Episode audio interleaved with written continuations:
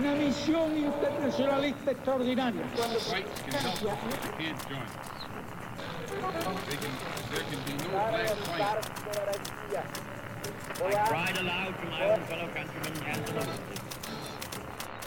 Sua rádio da história.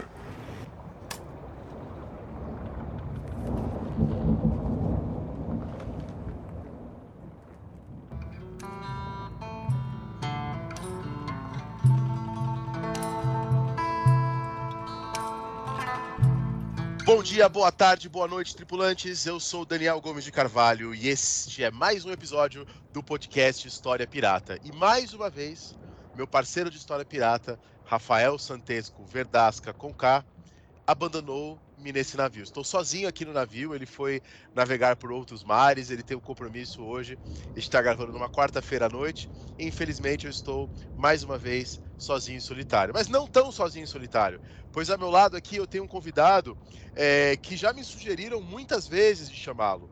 É um professor muito querido aqui também da UNB, é o professor Tiago Luiz Gil. O Tiago Gil, ele tem graduação e licenciatura em História pela Universidade Federal do Rio Grande do Sul, graduação em bacharelado em História também pela Universidade Federal do Rio Grande do Sul, mestrado em História Social pela Universidade Federal do Rio de Janeiro, doutorado também pela Federal do Rio de Janeiro, tem dois pós-doutorados aqui, um na Universidade de Veneza e outro na ERES, na, na Escola de Altos Estudos em Ciências Sociais, na França. Então, Tiago, Tiago, você sabe que vários alunos da UNB já me falaram incontáveis vezes, chama o Tiago Gil, chama o Tiago Gil. É, então, uma presença muito esperada aqui nesse, nesse podcast. Muito obrigado, Daniel. Uma alegria, uma honra estar aqui conversando com vocês. Não faço ideia por que os alunos fizeram essa sugestão, certamente, talvez porque estatisticamente o número de pessoas não é tão alto assim. Mas, é, enfim, deve ter alguém que acha alguma coisa interessante. Enfim, vamos, vamos, vamos tentar nos divertir agora à noite. Com certeza. E, co e, como eu fui abandonado pelo Rafinha, eu chamei aqui para me ajudar nas perguntas alguém que já. Ele entra aqui no podcast, Thiago Gil, já abre a geladeira, sabe? Sem perguntar, entra de pé, tira o chinelo tal. Já está muito à vontade, porque já participou incontáveis vezes aqui do História Pirata. Marcos Oliveira, nosso querido amigo, também, enfim, não vou ler o, o, currículo do Marcos Oliveira pela enésima vez aqui neste podcast, mas todo mundo sabe que ele está lá na Escola de Aplicação da Universidade Federal de Uberlândia. E ele vai nos ajudar hoje aqui a perguntar, a colocar questões. Dá um oi pessoal aí, Marcos. E aí, pessoal, tudo bem? Mais uma vez aí no História Pirata. Rafael Verdasca os abandona, mas eu não os abandono. Não sou tão bonito quanto Rafael Verdasca, mas acho que eu consigo cumprir mais ou menos aí a função. E muito chateado, muito chateado com essa piada da geladeira aí, porque fazer essas piadas com gordo é sacanagem. Bom, e, e, aí, a gente sempre faz isso em todos os programas, Thiago Gil. A gente sempre pergunta para o nosso convidado, para a nossa convidada, o que ele está lendo, o que ela está lendo, ou que às é. vezes a gente é, é, é, professor universitário, pesquisador, às vezes a gente está lendo coisa muito ruim, né? Que a gente precisa ler para nossa pesquisa. Então também falo, ó, pode sugerir também uma outra coisa, se for algo que você não queira recomendar, não queira mencionar. É, bom, é, vou fazer duas sugestões então, já que me deu a, a oportunidade. Primeiro, o livro que eu estou lendo agora chama-se Absalão, Absalão, do William Faulkner, que é um romancista do sul dos Estados Unidos, que, que é muito um, uma narrativa da, da, da, decadência do sul escravista, né? E é um livro interessante porque é difícil separar o que é pensamento do interlocutor, o que é pensamento da pessoa, o que é, o que é fala, é, o que é algum fantasma passando por ali, deixando alguma algum fantasma do passado, né? Então é muito difícil de ler acompanhar o que está acontecendo. E um livro muito duro também, né? É, mas é um livro muito interessante, muito interessante. E foi um dos principais influenciadores do Gabriel Garcia Marques. Isso ele mesmo disse. Eu fui ler porque o Garcia Marques disse que foi uma influência muito grande na, na obra dele. Eu nunca imaginaria. Mas fui ler por curiosidade. Já que a gente está falando de pirataria, de história pirata, de alto mar, é um livro que eu amo, que eu sempre posto recomendo, que é o relato de Arthur Gordon Pym, que é um livro que eu tive dificuldade de, de dormir porque eu queria continuar lendo, porque era um livro é um livro extraordinário.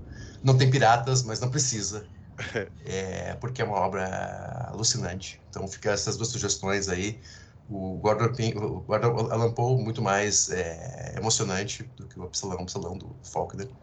Mas ficam essas duas sugestões aí para os nossos ouvintes. Pô, maravilha, Thiago Gil. Ótimas sugestões. E, e você sabe que eu estou dando introdução ao estudo da história aqui na UNB neste semestre. É, a matéria de primeiro semestre, o basicão, e a gente está nas primeiras aulas, está no comecinho do semestre, no momento que a gente está gravando. Então, hoje eu fiquei lendo o bom e velho Mark Bloch, Apologia da História, para dar aula amanhã. Relendo, não sei quantas vezes que eu já li e reli esse texto, mas é maravilhoso, né? E, e, eu estava eh, pensando agora, enquanto eu estava lendo, antes da gente começar a gravar, aquela parte sobre o ídolo das origens. Claro. Né? E eu fiquei pensando como a gente ainda, apesar do Mark Bloch ter avisado 100 anos atrás, quase 100 anos atrás, a gente ainda cai nisso, né? Recentemente. Com certeza. Eu, eu, lembro de escutar alguém falando assim: não, a universidade, ela é medieval. E aí fiquei pensando nisso, não, ela, de fato ela surge na Idade Média, de fato, o fato dela surgir na Idade Média ajuda a explicar muitas coisas, mas não determina, né? É, é, às vezes se coloca assim, não, todos os problemas que existem hoje é porque ela é medieval, e ainda tem uma associação de medieval com o Win, que também é problemática, né? É, mas fiquei pensando em como a gente ainda cai nisso, né? Do ídolo das origens. É, é e, e bom, com certeza, e, e, as universidades costumam valorizar esse passado medieval, inclusive para se legitimar, né? Para reivindicar uma, uma, legitimidade, né? Que, que, que, certa, que o tempo lhes conferiria, né? Outro dia veio uma, uma coisa, ah, a Universidade de Oxford é mais antiga que, que o de Suyu, que o Império Inca, né? Que é uma bobagem, porque certamente não é a mesma universidade, como você vai estar destacando. No século XIX, elas são revolucionadas, né?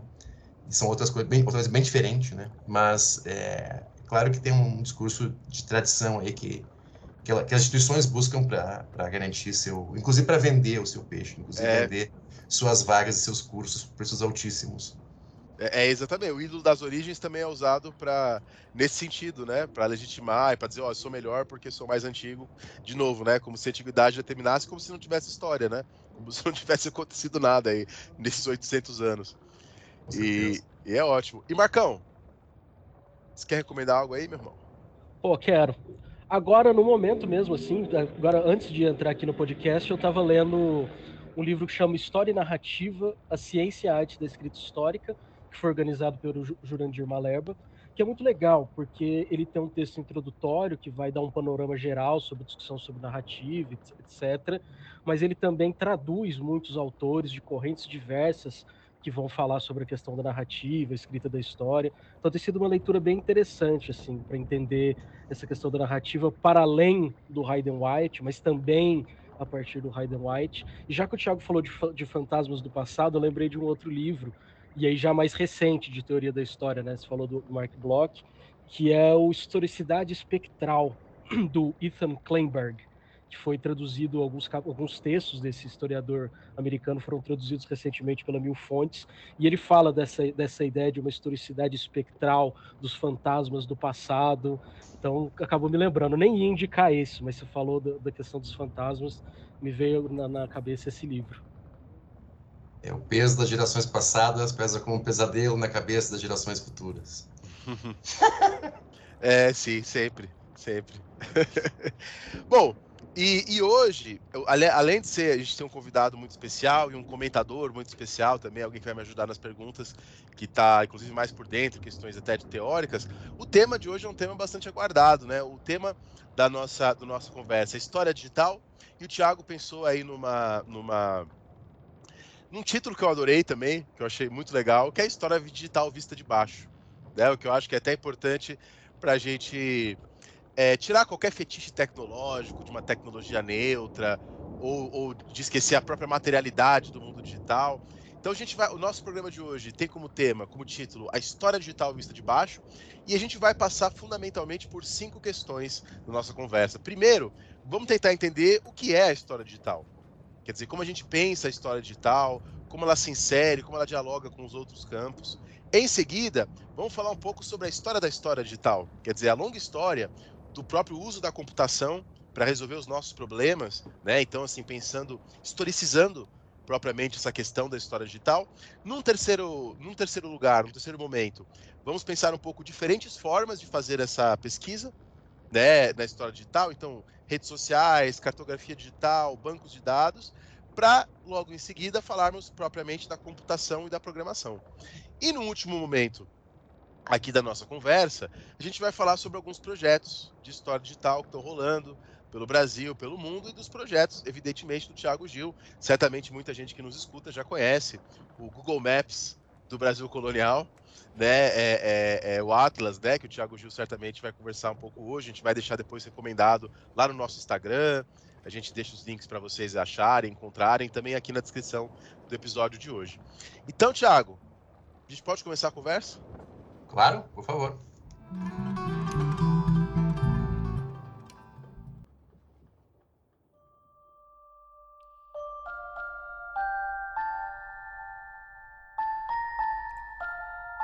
Então fala pra gente, vamos começar. O que, que é história digital? Bom, eu, eu, eu, até sugeri esse título, né, História Digital Vista de Baixo, inclusive com uma provocação, porque é, história digital é, uma, é, um, é um conceito, uma expressão não vou dizer um conceito, vou dizer uma expressão, porque que está muito em voga agora, está aparecendo em muitos lugares, muitos artigos e produtos, especialmente na Europa e nos Estados Unidos, mas especialmente na Europa. Tem surgido cursos de verão sobre humanidades digitais, história digital. Eu mesmo participei de um agora em, em Pisa, faz, faz um par de meses. É, e, e coletâneas, manuais, como usar Python para programação, para história, Está é, muito em voga isso, mas é, eu acho um pouco complicado, porque tenta denominar, tenta abarcar um número muito grande de coisas que não tem necessariamente relação entre si, salvo o fato de serem mediados por um teclado e um monitor e um processador. Não tem muito outra coisa em comum. A gente está abarcando isso que chama de história digital, genericamente se convencionou chamar de história digital, um número muito grande de coisas. Por exemplo, gente que faz crítica de YouTube. Tem gente que é crítico de YouTube, tem gente que se dedica. É, o, o Marcelo Raveduto, que é um, um, um, historiador italiano, se interessa por canais de YouTube, digamos assim. Né? Ele estuda praticamente dois canais muito interessantes, até que você deve conhecer, Daniel, certamente, é, não sei se o Marcos conhece, que é o Nota Bene, que é um canal francês muito legal, um canal muito, recomendo muito para quem, quem entende um pouquinho de francês, é muito legal, é muito bem feito, historicamente muito bem embasado. Tem a versão italiana desse mesmo canal, né, que eu não lembro agora como é, é o nome, mas que é, é aparentado, inclusive, com os organizadores da, da, da França. E depois tem...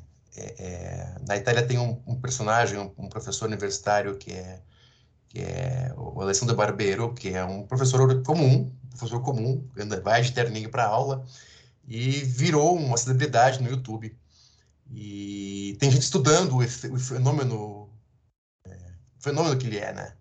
Ele é tão famoso entre os adolescentes, especialmente na Itália, que chega a ter é, um, outro dia um humorista famoso da Itália fez imitou ele na televisão é, é como se um, um historiador fosse objeto de piada na Zorra Total. É, tamanha a, a, a, fama dele, né? E ele é um professor universitário comum, que fala como qualquer pessoa, faz piadinha em sala de aula. Não tem nada de diferente, assim. É, realmente é um fenômeno do YouTube. E tem gente que estuda esse tipo de coisa, né? Esse tipo de comunicação, essas mídias, né?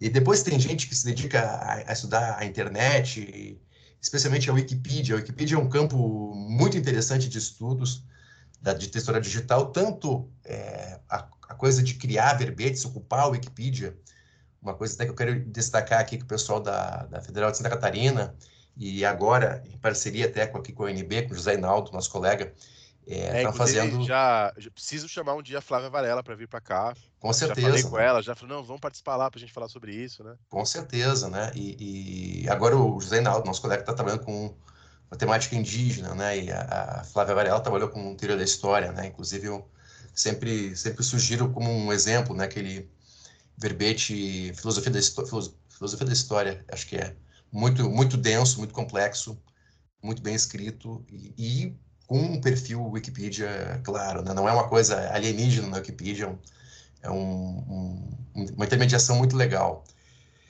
Depois tem outra coisa que é o pessoal que, que estuda a Wikipedia, né? Por exemplo, verbe, as edições seguidas no verbete da Joana Dark. Na Wikipedia francesa, como é que ele foi constantemente disputado, se ela é uma heroína, se ela é uma bruxa, o que, que, que ela é, enfim, é, tem uma, uma, disputa, né? É um campo de lutas, né, a, a Wikipedia, né?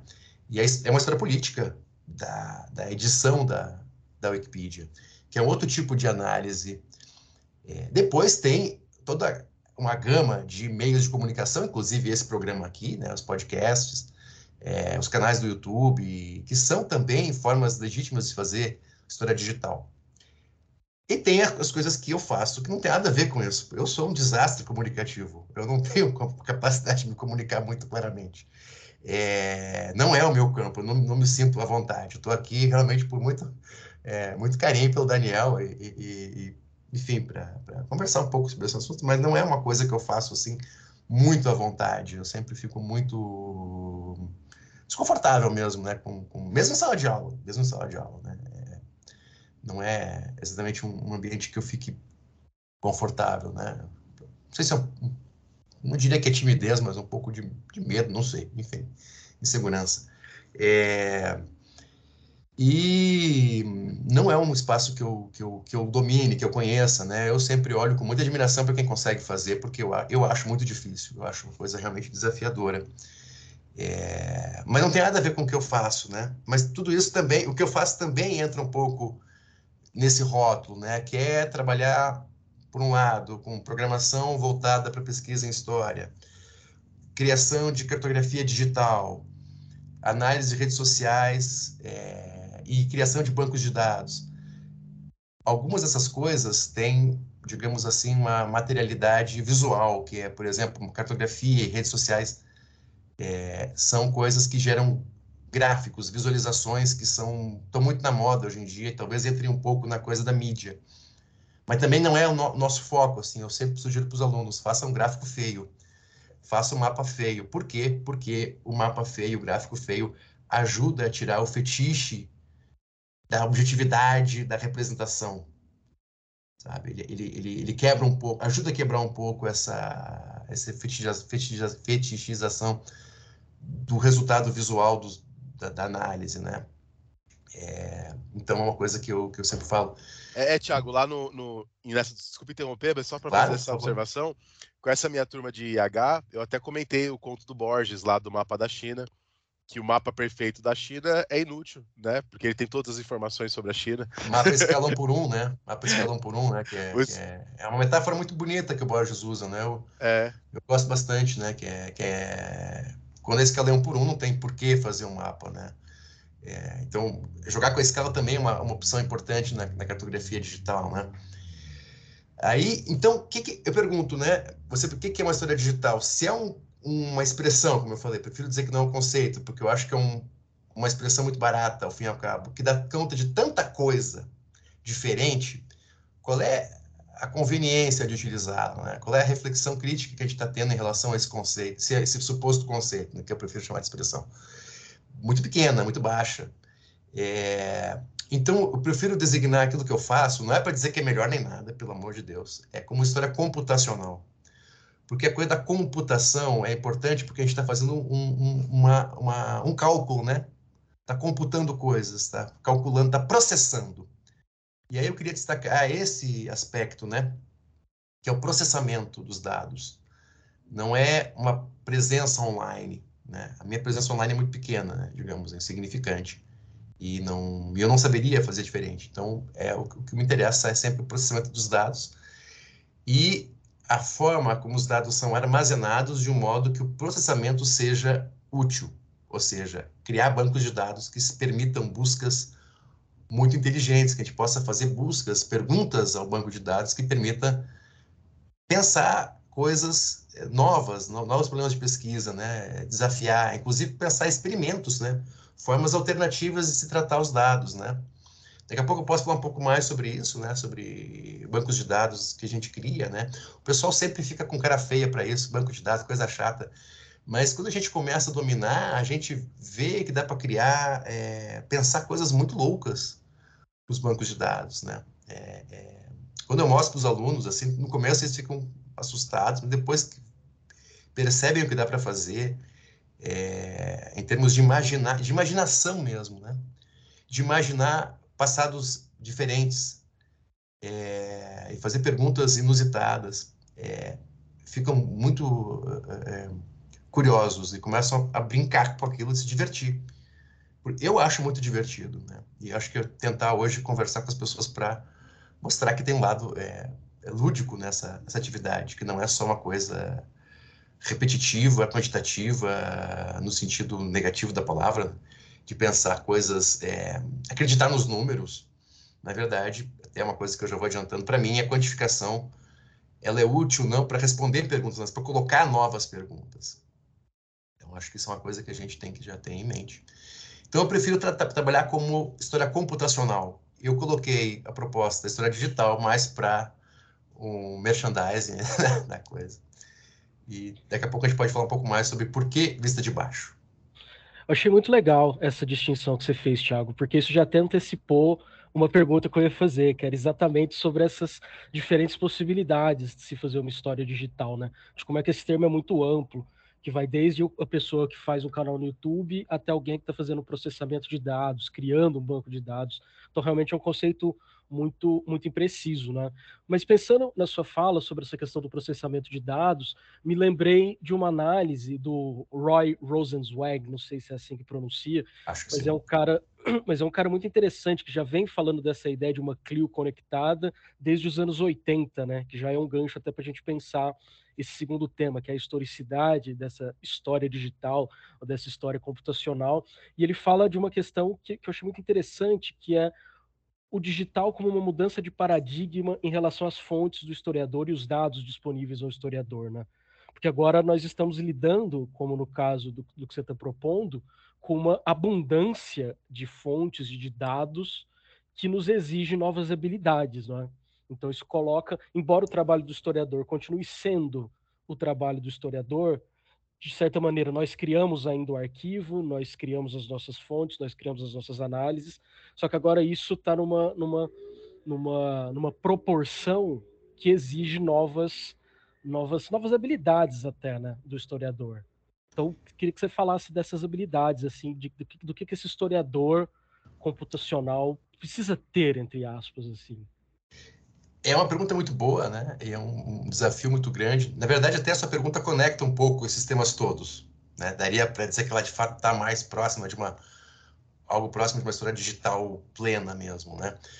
Porque os cursos de história não mudaram nos últimos 20, 30 anos. Né? Nós temos aí já a internet indo para 30 anos, né? A internet, a difusão dela, né? Não tanto a, a, a rede, mas a, digamos, a, a, universalização dela, né, desde meados dos anos 90. Estamos chegando perto de 30 anos. Se a gente pensar a quantidade de conteúdo, de empiria que foi gerada na internet, para a qual os historiadores não têm nenhuma, nenhum treinamento durante os cursos de graduação, pouquíssimos cursos para isso, é, faz com que a gente não tenha habilidades técnicas para dominar esse mundo. Ora, a gente aprende em alguns cursos, tem essa possibilidade, em, por exemplo, paleografia, tem, tem, tem professores que trabalham como tra analisar um documento histórico, discutem todo tipo de técnica de, de eu vou chamar aqui pejorativamente, papel velho. É, aprende, aprende alguma coisa sobre isso, porque a maior parte dos historiadores trabalha com papel velho, digamos assim. Trabalha um pouco com oral, trabalha um pouco com imagem, deveriam trabalhar mais, deveríamos trabalhar mais com essas coisas. Trabalha um pouco com áudio, trabalha um pouco com música. Né? Tem, claro que tem quem faça isso tudo, mas é, proporcionalmente texto em papel velho é a imensa maioria. E agora a gente tem uma nova, uma nova mídia, que é a mídia é, online.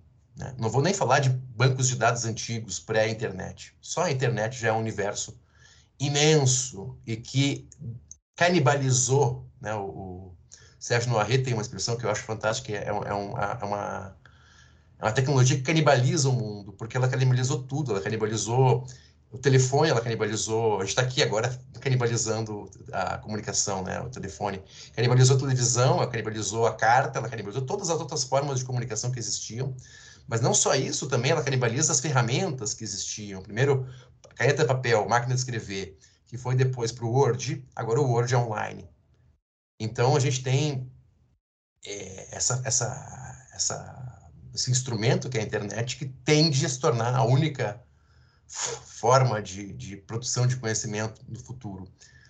É, claro, não, não é, enfim, é onde, te, tecnicamente falando, né, não estou falando em termos de, de epistemológicos, mas é, é uma coisa que está crescente que a gente não sabe como dominar. Agora, quais são as, as ferramentas que a gente poderia usar para começar a pensar nisso? Primeiro, é, por incrível que pareça, é, aprender um pouco de programação.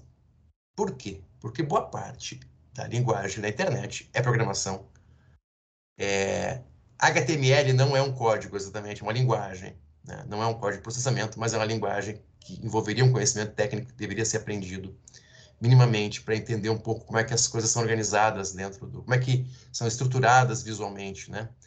Mas ela não é a única linguagem. Depois a gente vai ter, talvez, saber um pouquinho de JavaScript na web seja importante. Talvez saber um pouquinho de SVG, linguagem SVG, é, talvez um pouco de PHP, pelo menos saber ler essas coisas, não precisa saber fazer, mas saber ler, ter uma ideia mínima, fossem habilidades interessantes para a pessoa saber como websites foram estruturados. Porque boa parte da comunicação mundial hoje passa pelo consumo de websites. É, eu não estou falando ainda, nem cheguei ainda, a gente poderia pensar a forma como os algoritmos de redes sociais são criados. Que, que nós não vamos conseguir entrar lá e descobrir como é que eles são feitos, mas a gente pode fazer experimentos para ver como é que o Instagram classifica as coisas. Uma coisa que eu notei, eu estou há pouquíssimo tempo no Instagram, e eu, como disse, redes sociais são um desastre. É... O Instagram me chamou a atenção que as postagens que eu faço, que tem fotos de seres humanos, são muito mais curtidas que as postagens que não têm fotos de seres humanos me dei conta que isso não tem a ver com o que as pessoas querem ver pelas pessoas. O Instagram reconhece que tem seres humanos e oferece aquilo para as pessoas com mais, é, mais empenho, digamos assim. Então, se a gente quer bombar uma publicação, a gente tem que ter um ser, uma foto de um ser humano. É, eu não tenho esse interesse de bombar, então não me preocupo com isso, mas, mas me chamou a atenção como isso é, é diferente, como, é, é, como ele organiza dessa forma são pequenas observações que a gente consegue fazer com, com testes, né, que a gente pode fazer para entender um pouco essas, essas ferramentas, como é que elas distribuem as oportunidades de acesso, porque não é democrático, não é nada democrático, é super hierarquizado, elitizado.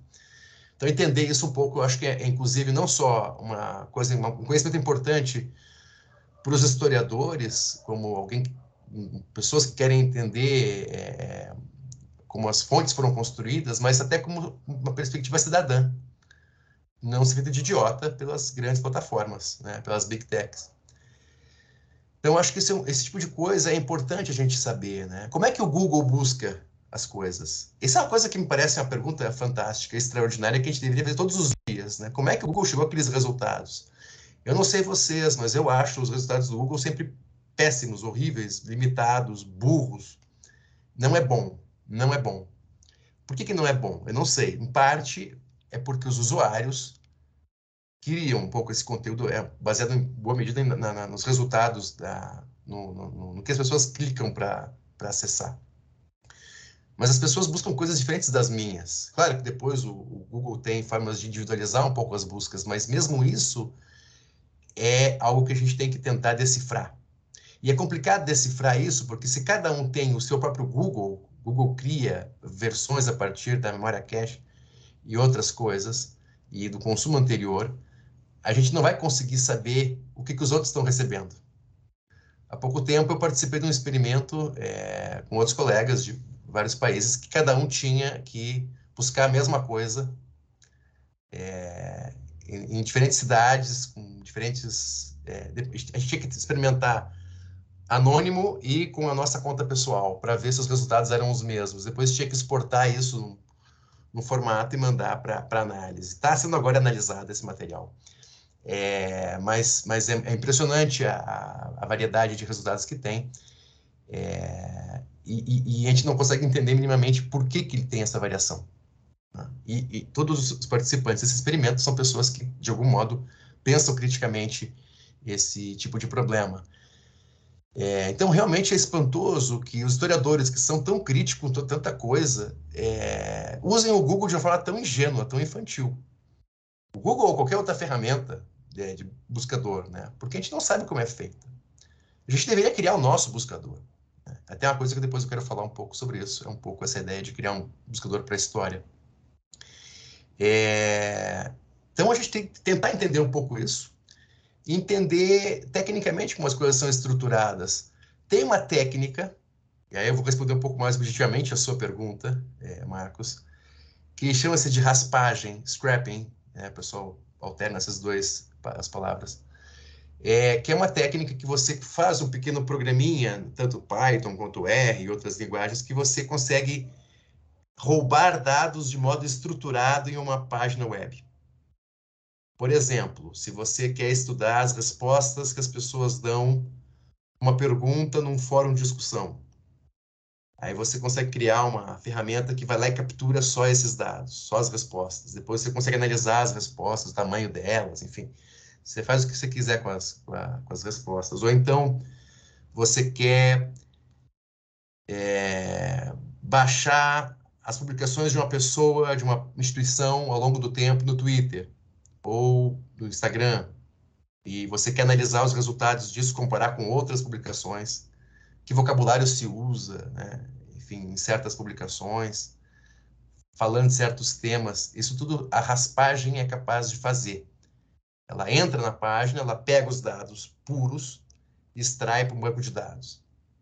Então, é uma técnica que é muito, seria importante, seria uma forma de ir para o arquivo digital, que seria interessante que as pessoas pudessem saber que existe. Não, como diz, o, o Daniel hoje citou o Mark Bloch, né, Apologia da História. E nesse livro está dito lá claramente, seria bom que o historiador conhecesse pelo menos o verniz, todas as técnicas.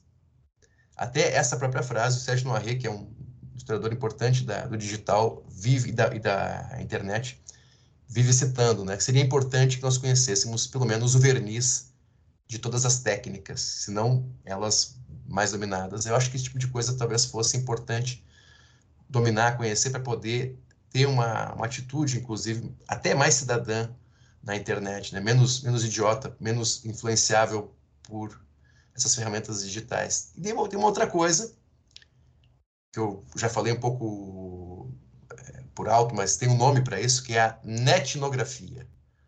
Não é etnografia, é a netnografia, de net, né? A, a, a, a etnografia da, da web, né? Que é a gente fazer observação participante nos websites. Também envolve um conhecimento, não é um conhecimento técnico de programação, mas envolve o conhecimento das regras de cada página que a gente está consumindo, né? Então, esse é um tipo de coisa que, que é uma técnica interessante também, bem, na verdade, é, eu pareço muito quantitativo, mas eu gosto muito de técnicas não quantitativas também.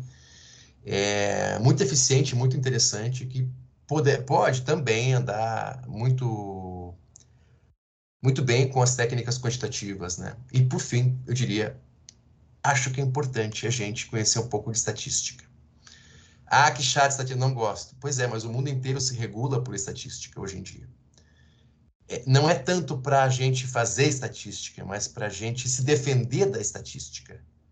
Né? O Pierre Bourdieu dizia que a sociologia ela é, ela é uma arte marcial, a gente só usa para se defender. Eu acho que a estatística também deveria ser assim. A gente deveria saber estatística para se defender da estatística, para não consumir os números que nos trazem o tempo todo de uma forma ingênua. Eu vejo muita gente que é anti-quantitativo em história, muitos amigos meus, na pandemia se deliciava com os gráficos da pandemia. E eu dizia, mas gente, é, tudo isso não quer dizer nada, ou tem outro significado, não é bom, esses dados não são bons. Não que fossem dados é, errados, mentirosos, falsos, mas eram dados que tinham uma projeção otimista e eu olhava para aquilo e dizia, não, vai piorar. E depois piorava. Então, as pessoas se iludiam que podiam sair na rua tranquilamente quando não era o momento. Por exemplo, né? Então, é uma coisa que eu acho que é um conhecimento que é importante e até para autodefesa, né? Tem um livro muito bacana, né, que é Armas de Destruição Matemática, né, é, da Cathy O'Neill, que é uma, uma matemática muito brilhante americana, que ela trabalha no mercado financeiro e ela diz, olha, o mercado financeiro usa estatística para enganar as pessoas, para ser preconceituoso na hora de oferecer crédito, sistema educacional. Todos esses, esses algoritmos são é, nocivos para a democracia. E a gente tem que decifrá-los. E ela criou um, uma fundação que tenta, junta matemáticos do mundo inteiro, para tentar, através de vários procedimentos, é, decifrar os algoritmos e denunciá-los. Que algoritmos são esses? Os que regulam nossa vida. O que oferece livro para comprar na Amazon, o que o Instagram usa para oferecer o que você vai ver, o que o Facebook faz a mesma coisa, os resultados do Google, tudo isso são coisas que a gente está o tempo todo usando. E a gente não tem a menor ideia do que está acontecendo.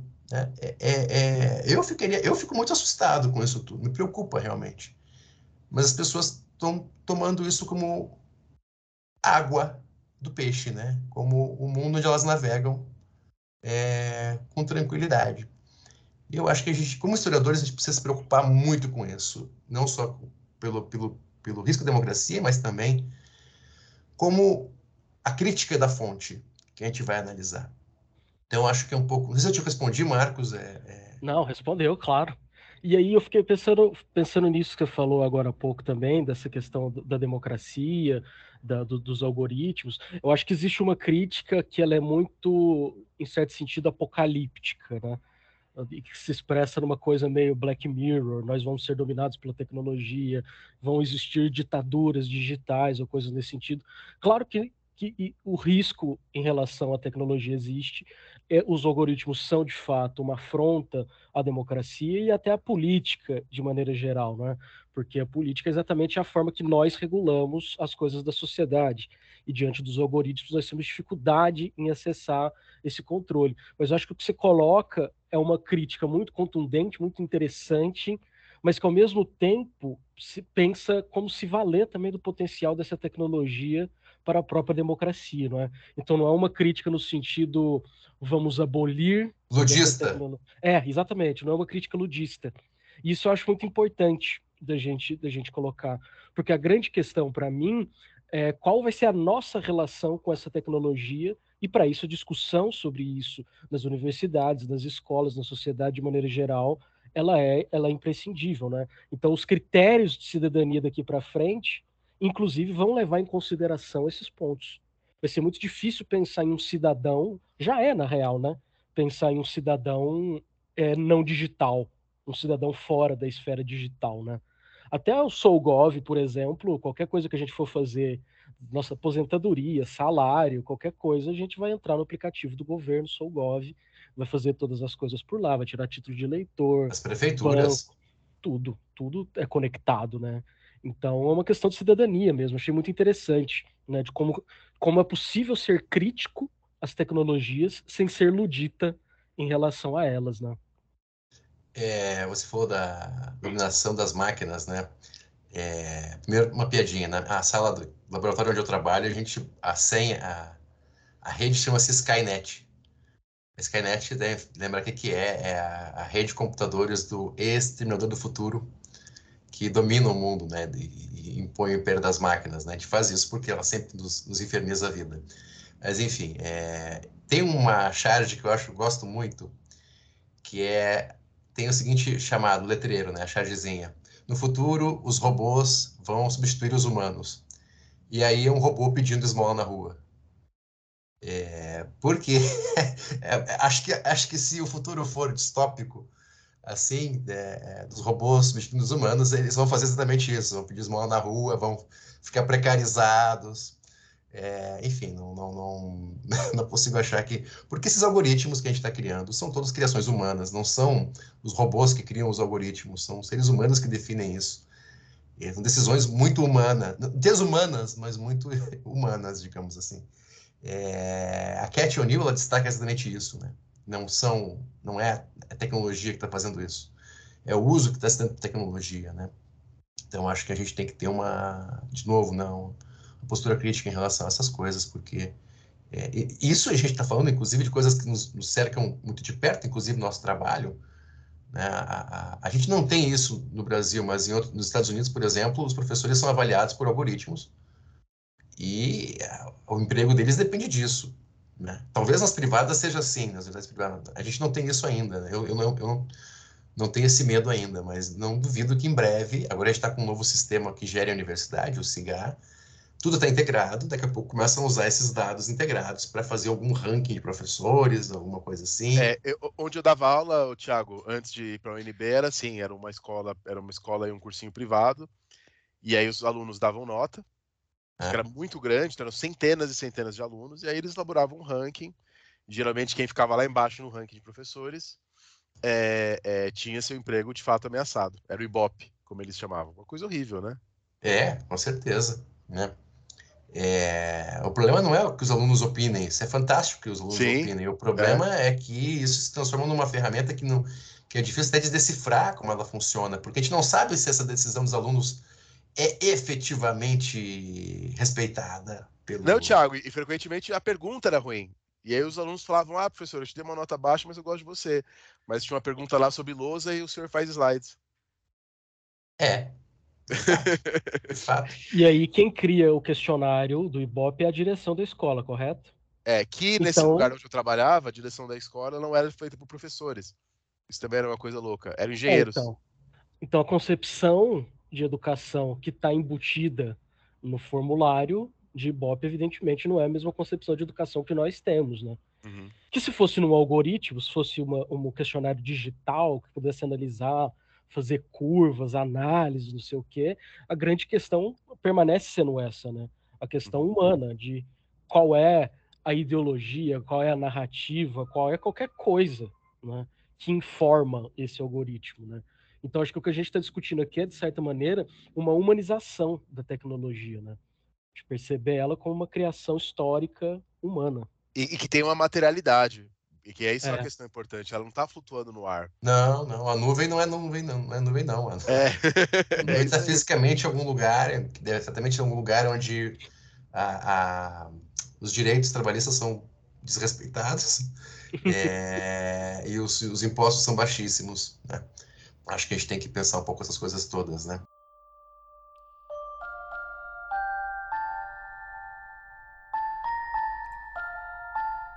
A gente pode falar um pouquinho agora, já que a gente fez essa, essa, essa excelente conversa aqui no começo sobre usos e problemas da, da internet da, e da própria história digital. Agora a gente pode voltar, historicizar um pouco isso, né? Falar da, da história do, da computação, pra, de, dos usos para esse problema no passado, né? Vou falar menos da computação mesmo, vou falar mais uhum. do uso que os historiadores fizeram da computação, né? Isso. É... Mas não é tão, tão descasado assim, porque surpreendentemente, talvez para muita gente, né, o pessoal está muito obcecado pelo presente, né, muito obcecado pela tecnologia da internet, especialmente, do, das da, da web 2.0, né, que você pode interagir na internet, que é uma coisa também nova, né? Para quem tem 20 anos, não, parece que é muito antiga, mas a gente acompanhou isso tudo sabe que é uma coisa até bem recente. Mas os primeiros pro programas de computador feitos para história, para pesquisa em história, é, são dos anos 40, logo do começo da, da, informática mesmo. Né? O computador surge no contexto da Segunda Guerra, né? tem dois computadores que são desenvolvidos simultaneamente, né? o, o Colossus do lado do, do, esqueci agora o nome do, daquele é, inglês que, que inventou o computador, o... Ah, depois eu vou lembrar o nome dele. É famoso, até um livro dele, um filme sobre ele. Ah, o Alan Turing. O Turing. É, e tem a, o, o, esse é o, o computador inglês, né, que era para decifrar a Enigma, né? Mas os americanos também estavam criando um computador na mesma época para fazer cálculos de tiros balísticos, para otimizar os tiros dos canhões e dos tanques na, no contexto da, de combate, né? E aí o principal nome era o von Neumann, né? Que também trabalhou em outros, que é um dos inventores da teoria dos jogos e também trabalhou em outros projetos, inclusive na bomba atômica. É... Então, esses dois computadores surgem no, no contexto da guerra, né? no finalzinho da guerra, na verdade. E a computação mesmo começa no final dos anos 40 a, a, a dominar o, os grandes, as grandes demandas mundiais, né? É sistemas de aposentadoria, eh, eleitorais, essas coisas todas. E já nesse contexto surge o primeiro projeto, que é sempre estado como um pioneiro, né, que é o, o projeto do padre Roberto Busa, é, um jesuíta italiano que queria criar um sistema de linguístico para analisar a obra do Tomás de Aquino. É, porque ele, ele mesmo começou fazendo papel, fichas, né? Fazendo uma ficha para cada palavrinha. E ele queria estudar a ideia de presença, o conceito de presença na obra do Tomás de Aquino. E quando ele acabou a tese, ele se deu conta de que a palavra que ele tinha usado para buscar, né, que era presença, é, não era a palavra mais importante para pensar a presença, era a partícula in. E aí ele teria que refazer toda, todo o banco de dados dele. Aí ele pensou: se eu fizesse uso dessas coisas que estão inventando agora, esses computadores, será que não seria. Eu poderia depois chegar no final, descobrir que tem uma outra palavra, mas daí eu poderia automatizar isso e buscar rapidamente? Poderia mudar de palavra? E aí ele, ele procurou a IBM. E a IBM abraçou o projeto dele, né? É, enfim. E, e, financiou, e usou como, inclusive, como um, um produto, né? Para vitrine, para vender também a sua tecnologia para outras, outras, outras coisas que não fossem quantitativas no sentido muito extremo, né? Censos e coisas assim. Então, e, e, e primeiro eu quero destacar que é, é uma coisa dos anos 40, que só foi efetivada ao longo de décadas, né? Levou anos para décadas para ficar pronto. Está online hoje, está online. Vocês podem botar Index do Mysticorum no, no Google, vocês vão encontrar a página do Roberto Busa. É... O que me, o que me, o que me faz resta, é, destacar é essa continuidade, porque alguém poderia dizer, ah, mas lá atrás era outra coisa, não é a mesma coisa de hoje. Ok, tem rupturas, mas tem muita continuidade também. O Roberto Busa é um exemplo, porque o site dele está online, a mesma coisa que começou nos anos 40. E os discípulos do Roberto Busa, eu conheci pessoalmente orientando os do Roberto Busa, que seguem fazendo a mesma coisa que ele faz, que ele fazia. Hoje em dia, com novas ferramentas, estão criando ferramentas amigáveis para fazer esse tipo de coisa, né? Para fazer com várias obras diferentes. Então, na linguística, por exemplo, na linguística histórica está muito. É a mesma coisa praticamente, não mudou tanto. Quer dizer, teve inovações importantes, mas a, o conceito ainda é o mesmo. E aí a gente pode pensar que isso é uma coisa mais quantitativa, que em história não era tão importante, né?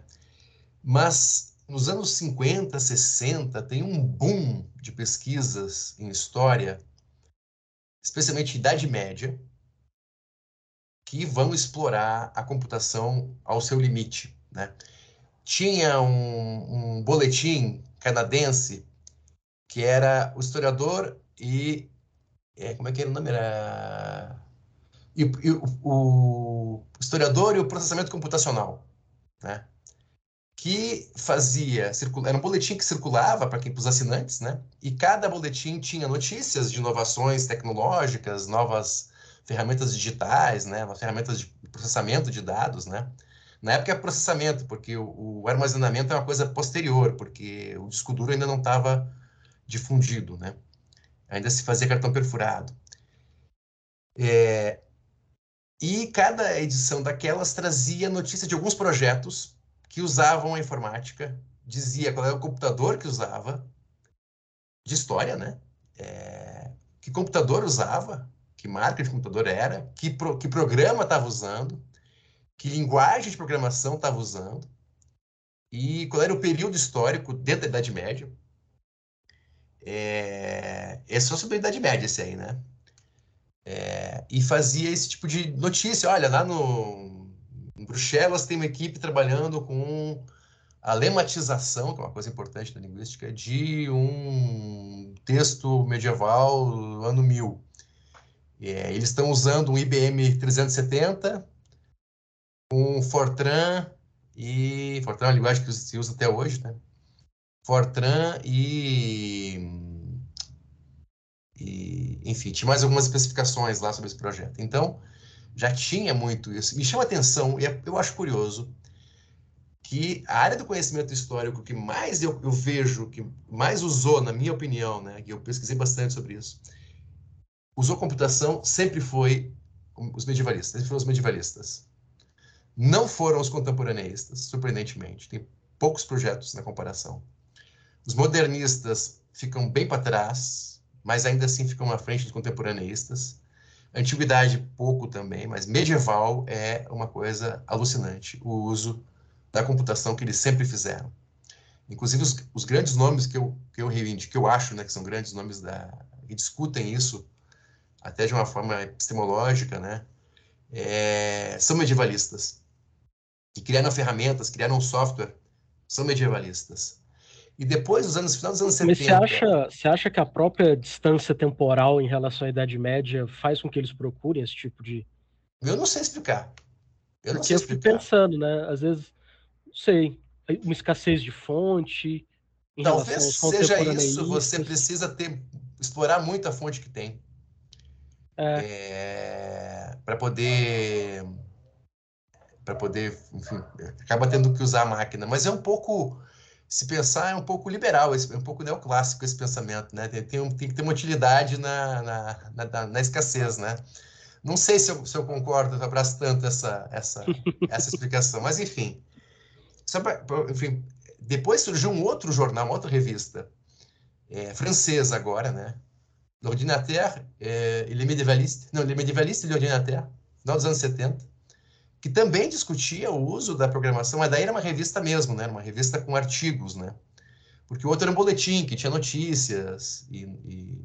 mas esse aí não, é uma revista com artigos discutindo, inclusive epistemologicamente, o uso da computação e, e de certos programas. É... Muito interessante, no... e durou até 2000 e pouco essa, essa revista. Por que 2000 e pouco? Porque ela sucumbiu à internet no início dos anos 2000, todas as iniciativas de processamento de dados, bancos de dados que se discutia na história, que começaram nos anos 40, foram atropelados pela internet. Não só pela internet, também pela difusão de software comercial, Excel, Word, coisa assim. Antes você tinha que programar para fazer essas coisas. Então, isso tudo é atropelado. Não é que deixe de ser feito, simplesmente passa, para de ser um motivo de discussão acadêmica mais séria, porque é banalizado, em certo sentido, mas continua sendo feito. Só volta agora em 2010, 11, especialmente 13, 14, 15, que a gente vai ver o ressurgimento de revistas que discutem história e computação. Tem muitas agora, muitas revistas. E também é, livros sobre o assunto, né? que também eram comuns até os anos 80. Então, esse período de 2000, final dos anos 90 até 2010 até 2015 é um período de maior silêncio. Agora, quero ressaltar de novo as continuidades, né? O, o Manfred Thaler, que é um estudioso alemão que era muito importante na coisa do armazenamento de dados e processamento de dados nos anos 80, ele volta agora também. Ele volta a ficar em voga e volta a escrever sobre esse assunto. É, depois de ter ficado um tempo, digamos, em silêncio diante da avalanche que foi a internet.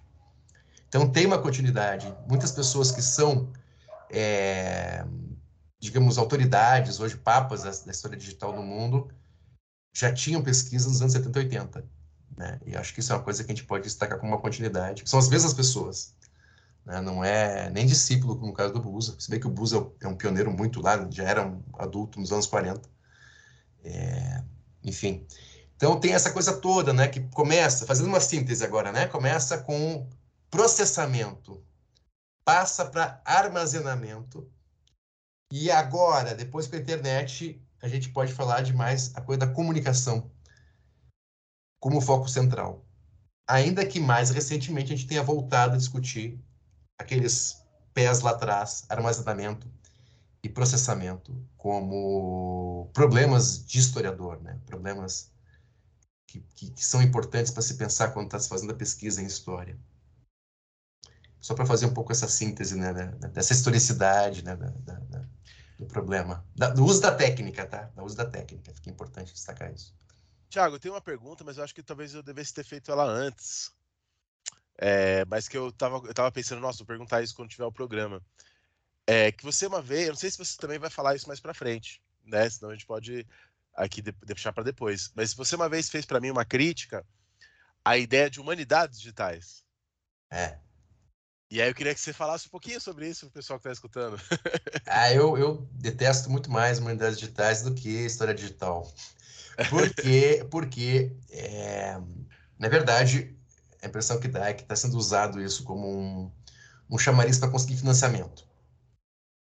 Ok, ok. Porque não tem. Se você tem até um site que explora isso, um site de gente que defende as humanidades digitais e que cada vez que você dá um F5, você atualiza o site, ele traz uma definição diferente de mulheres digitais. Ah, que legal. Porque eles coletaram em dezenas de livros, fizeram esse trabalho de scrapping, de buscar na internet todas as definições de humanidades digitais que eles encontravam. E fizeram um banco de dados enorme. Cada vez que se atualiza, aparece a definição diferente. Ou seja, fica evidente que não tem uma definição. Não tem uma definição as mais generosas, assim, as mais próximas de alguma coisa, como diz o Daniel Alves, que é uma comunidade de práticas. Então, uma comunidade de práticas são as pessoas que usam garfo e faca, tem alguma coisa em comum. É. O Daniel Alves lá de Lisboa, né? Isso, isso. É. Eu acho que diz pouco, não, não me convence, não me satisfaz. Uhum. Gosto muito do Daniel, mas não essa definição não, não me satisfaz. E ela tem um outro problema, que ela coloca no mesmo guarda-chuva gente muito diferente. Ok, seria legal. Mas não é de uma forma democrática, de uma forma muito autoritária e hierárquica. Os linguistas são imperialistas. Os linguistas querem impor o modo deles de analisar as coisas para todo mundo. E quando você apresenta um trabalho de história social, de história cultural, qualquer coisa que seja, num evento que está cheio de linguistas, eles perguntam: é, você não quantificou os substantivos desse texto que você está usando? Eu falei, não, não quantifiquei os substantivos. Nem os verbos? Nem os verbos. Ah, então, o que, que você fez? Porque é isso que eles fazem. Eles quantificam tipologia gramatical. É, e, e, e, é só isso. E não tem um objetivo depois. O que a gente faz depois com esse resultado? Nada. O objetivo era fazer isso, é comparar. e, e para nós isso não significa nada. É... E depois eles criam ferramentas, a gente tem que usar essas coisas. Que eu olho e vejo, para mim, absolutamente inútil. que bom que a gente tem alguém que use, que tem alguém que tira proveito disso. Eu não tiro. E muita gente não tira, nem tem, não tem por que tirar. Qual é que é o problema, então, das humanidades digitais? É, é transformar a técnica e o método no objetivo final. E esse foi o motivo pelo que eu fiz a provocação de chamar essa nossa conversa de história digital vista de baixo. Porque o que eu quero fazer é história social. Tipo, a história das pessoas comuns. As pessoas que ficaram apagadas pela, pelos, pelos grandes homens, pelas grandes figuras. Para encontrar pessoa comum é difícil. Pobre não deixa fonte. Mulher deixa menos fonte que homem o machismo gera esse fenômeno. É, é, os negros têm menos fontes que os brancos, o racismo gera esse fenômeno.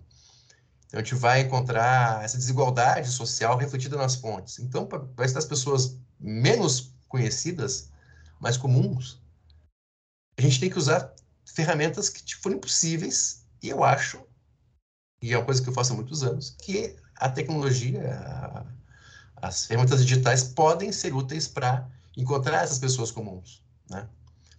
É, eu, por exemplo, a minha tese era sobre endividamento. Ah, chato, história, história econômica, crédito, que tema, tema escabroso. Mas o que eu estava estudando era caloteiro e dívida de gente pequena, de gente comum.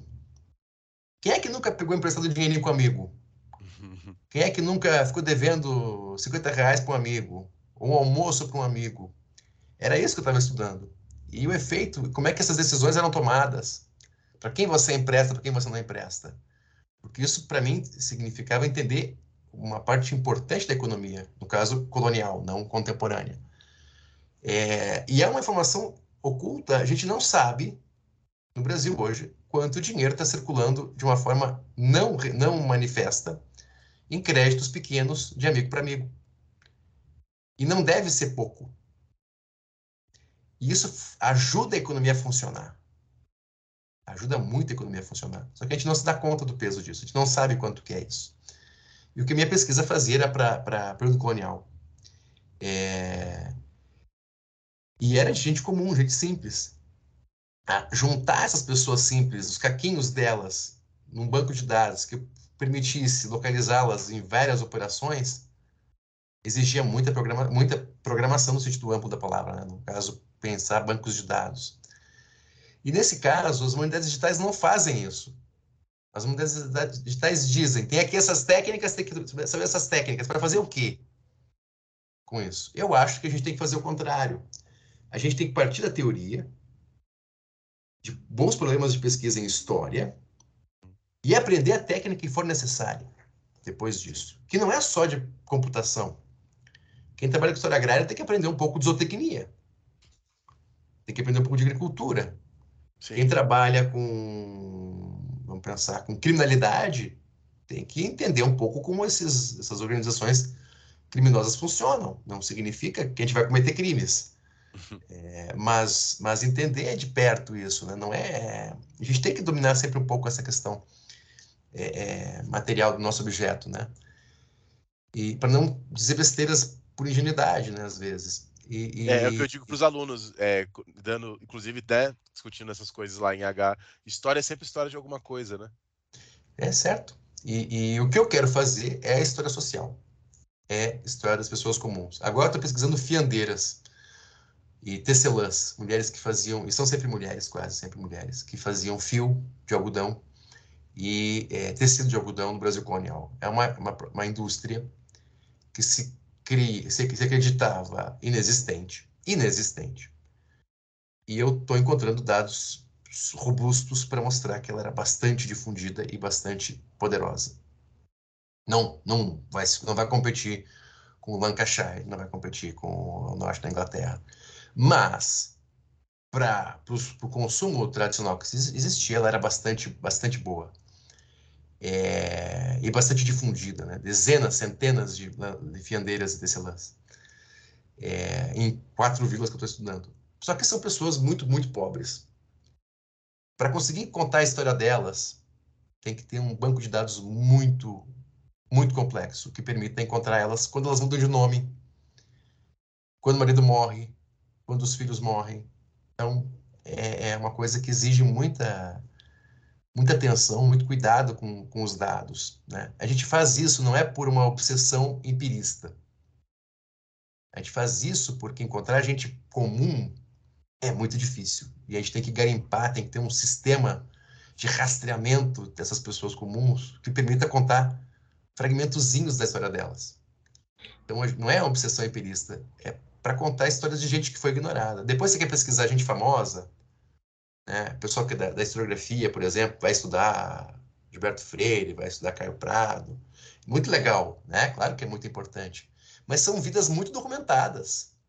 Excessivamente documentadas. As minhas fiandeiras não são assim.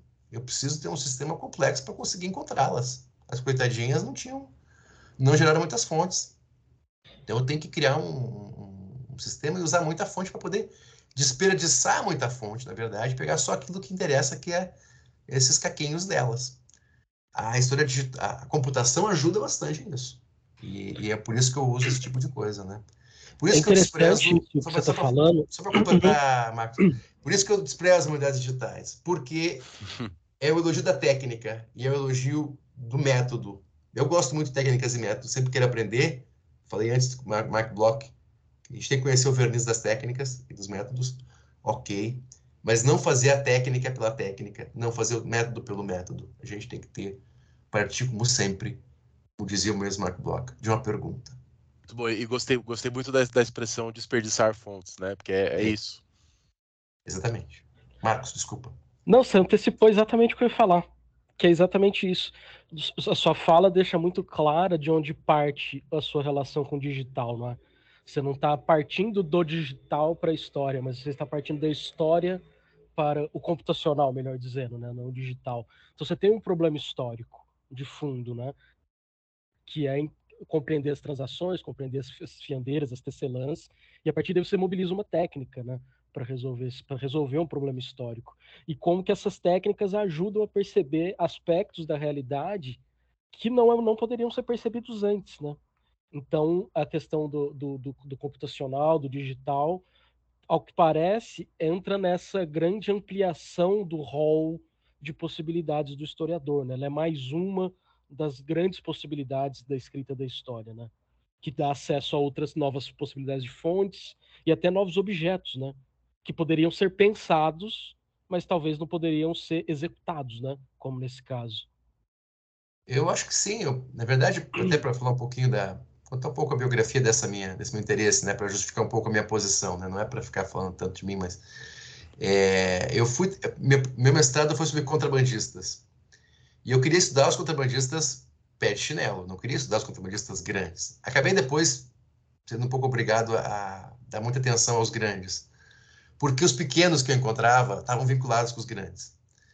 É, mas eu encontrei gente, Perico Serra, Romão Vareiro, é, o Cadete, que eram pessoas com nome Miguel o Loiro, Miguel El Rubio, que estava na documentação espanhola, né? eram bandidinhos, assim, é, é, assassinos, assassinos mesmo, né? Matavam pessoas, tinham encomenda para matar alguém, depois levavam uma carga de cavalos para aqui para lá, tabaco daqui para lá. É, eram gente pobre mesmo, bandido, bandido rural, né? O nome de bandido rural, né? Com, com um apelido, né? Perico Serra, né? Que é Papagaio Serra, né?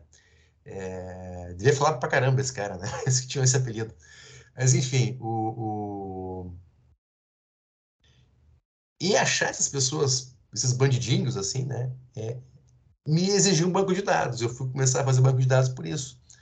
Depois entender essas relações entre esses bandidinhos e o poder central me exigiu análise de redes sociais porque as redes sociais, só para explicar para o ouvinte, não é análise do Facebook nem do Instagram, mas é análise, é uma, uma, uma técnica, uma metodologia de análise que foi criada por antropólogos britânicos nos anos 50, é, que é, tenta criar é, nós e linhas, né? As pessoas são pontinhos e as, as linhas conectam as pessoas para tentar analisar como é que as relações das pessoas interpessoais são é, visualizáveis por um gráfico de redes. Então tem uma nuvem de pontos assim de pessoas conectadas. E tem pessoas que conectam grupos diferentes, tem pessoas que estão no centro de um grupo, tem pessoas que estão na periferia de um grupo. Tudo isso tem um significado, né, que pode ser analisado, pode ser problematizado. E eu queria entender como é que era a morfologia dessas relações de, de, de, de criminalidade pequena. E, e, me ajudou muito essa técnica, né? Depois, é, na tese, doutorado, eu, fui tentar entender o crédito, né? Como eu falei antes.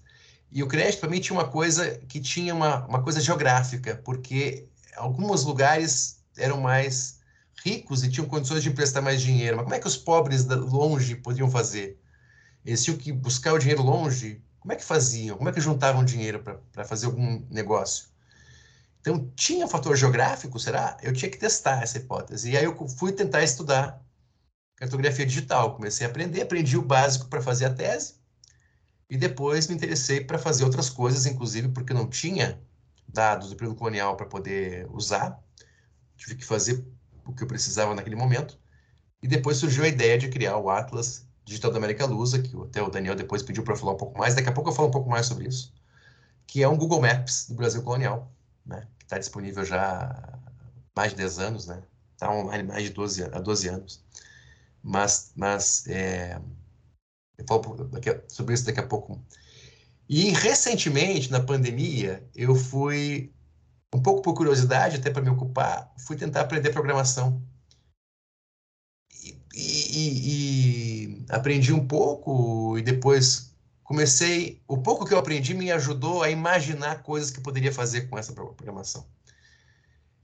Então, dominar a técnica, não se faz as coisas técnica pela técnica, com certeza não. Mas conhecer um pouco da técnica ajuda a imaginar coisas possíveis. E que e surgiram dois projetos que estão já na, na fase final. Eu só vou anunciar agora, depois eu falo um pouco mais sobre eles.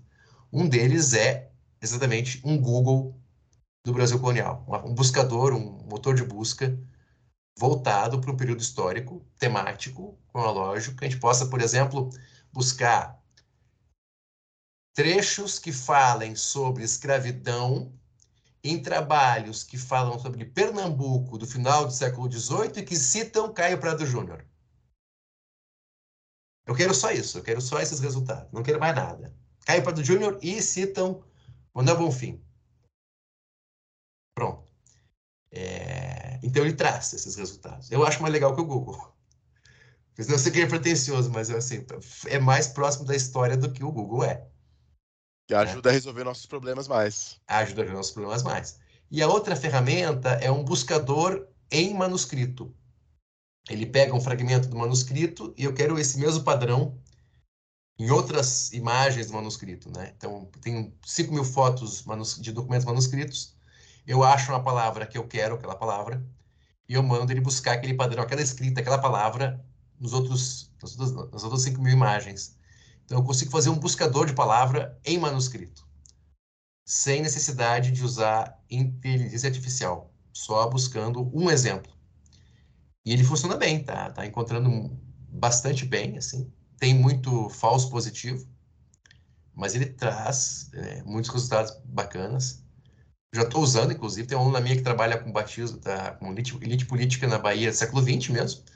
E ela tem batismos, e ela está pesquisando algumas famílias, então ela tem 8 mil registros de batismo.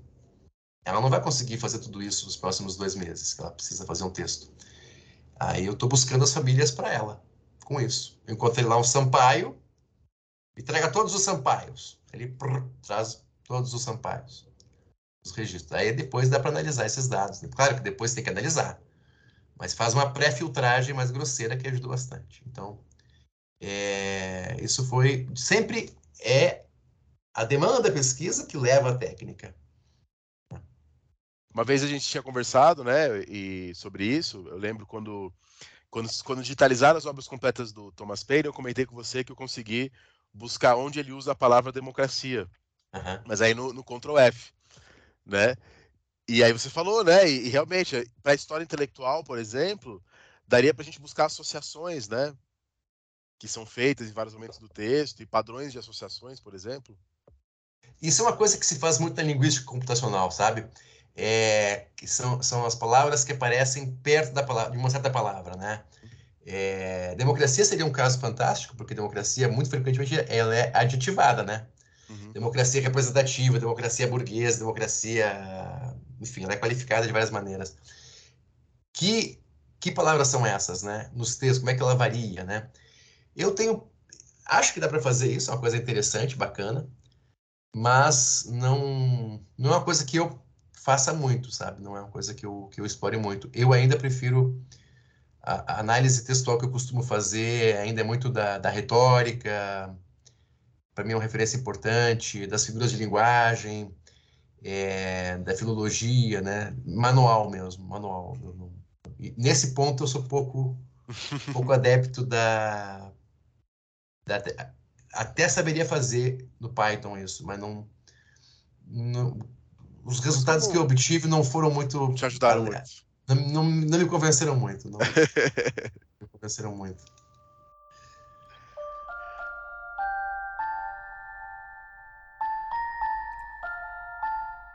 Pô, legal, Thiago. Então eu acho que agora a gente podia pensar um pouco em exemplos né, de formas de fazer essa pesquisa, né, redes sociais, cartografia digital, bancos de dados. Na verdade, vamos aproveitar e vamos falar do Atlas, que eu acho que é um projeto aí já muito longo, com muitas ramificações e que bastante gente conhece, né?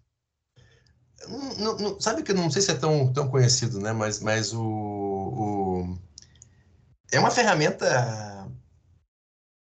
é, acho interessante porque ela permite que as pessoas possam fazer muitas buscas elaboradas nela, né? Dá para fazer, por exemplo, cruzar dados de povoações indígenas com vilas portuguesas, estradas coloniais com rios, né? Como é que os rios e as estradas se conectam, talvez conectam territórios que não não teriam outra outra comunicação. É, ordens religiosas, tem ali, tem economia, tem produção de cana ao longo do tempo, tem, muito, tem muita informação ali, tem muita informação, até muito trabalho, muito trabalho mesmo, sabe? A gente trabalhou é, muitos anos produzindo esses dados, né? Pegando em bibliografia, pegando em fonte, pegando tudo que é tipo de material. A gente tem um banco de dados que está bem documentado, a pessoa pode fazer a crítica do nosso trabalho, né? É tudo muito transparente, né? E tá rolando online, né? Tá ali no... Vou, vou soletrar aqui LHS lhs.unb.br barra atlas, né? Laboratório de História Social, lhs.unb.br barra atlas. Está disponível, tem vários conteúdos ali, tanto na página inicial quanto no mapa digital, né? Tem duas, tem três ferramentas, na verdade, funcionando nesse sistema. Tem o, o, mapa online, que é como se fosse Google Maps mesmo. Né? Você pode navegar, dar zoom. Conforme você vai dando zoom, vai aparecendo mais conteúdo. Esse material online, esse mapa online, está conectado com duas outras ferramentas, que é uma delas é uma Wikipedia que a gente instalou do zero, digamos, que tem conteúdos textuais. Então tem uma parte, tem uma historinha para cada vila, né? Contando a história de cada vila. Então, quando você vai numa vila, que você clica num ponto do mapa, aparece a opção abrir o wiki, você clica e lê a história dessa vila. Mas também está conectado com um banco de dados, que é a primeira informação que aparece no balãozinho quando você clica, que é a informação básica, né? A data de fundação, as diferentes é, os diferentes estatutos que teve cada lugar ao longo do tempo, né? Se era uma freguesia e virou capela, depois virou não, capela, virou freguesia, depois virou vila, depois virou cidade. Tudo isso está ali descrito, né? Então dá para acompanhar isso de várias formas.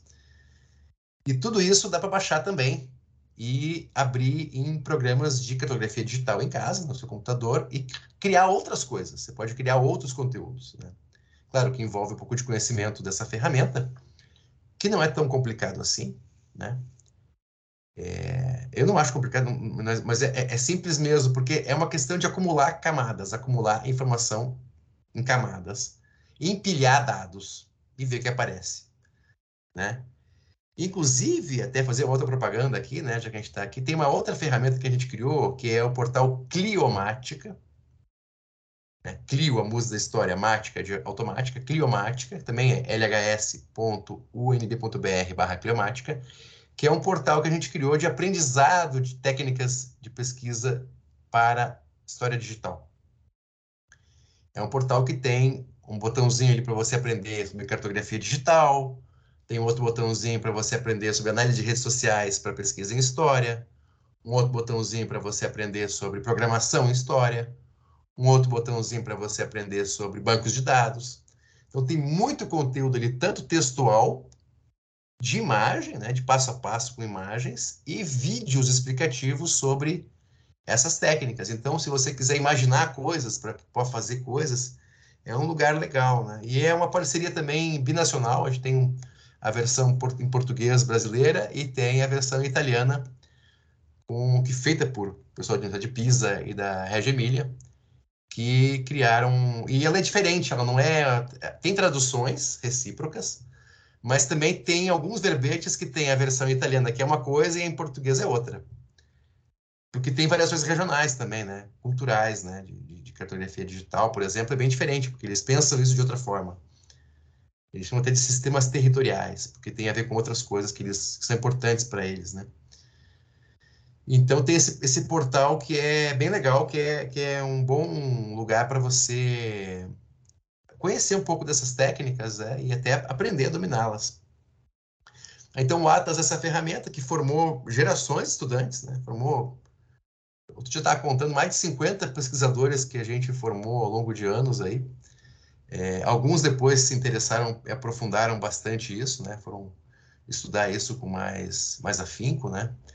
É, dedicaram até tese sobre esse assunto. É, e, e, outros acabaram estudando temáticas de história mesmo, né, para suas pesquisas, né? Mas enfim, foram foram gerações de historiadores formadas a partir desse projeto, né? Não sei se, se, eu, se tem algo mais que você gostaria que eu explicasse, Daniel, sobre esse Não, projeto. tô achando, tô achando ótimo. Tô, inclusive, se você falou, eu estou aqui mexendo e dando uma olhada aqui no Atlas. O outro é LH, lhs.nb.br barra cliomática. Cliomática, é. Isso que é um portal de é, aprendizado mesmo, né? É um portal de aprendizado, treinamento, né? Quando eu vi pela primeira vez o, o Atlas, até cheguei a falar com você no, no Instagram um dia, é, eu achei que dá, achei muito interessante não só para pesquisa em história, mas achei também muito interessante para o ensino de história. Ah, com certeza. E estou tentando começar a pensar já como que eu vou que eu dou no ensino básico, né? Como que eu vou poder usar isso com os meus estudantes?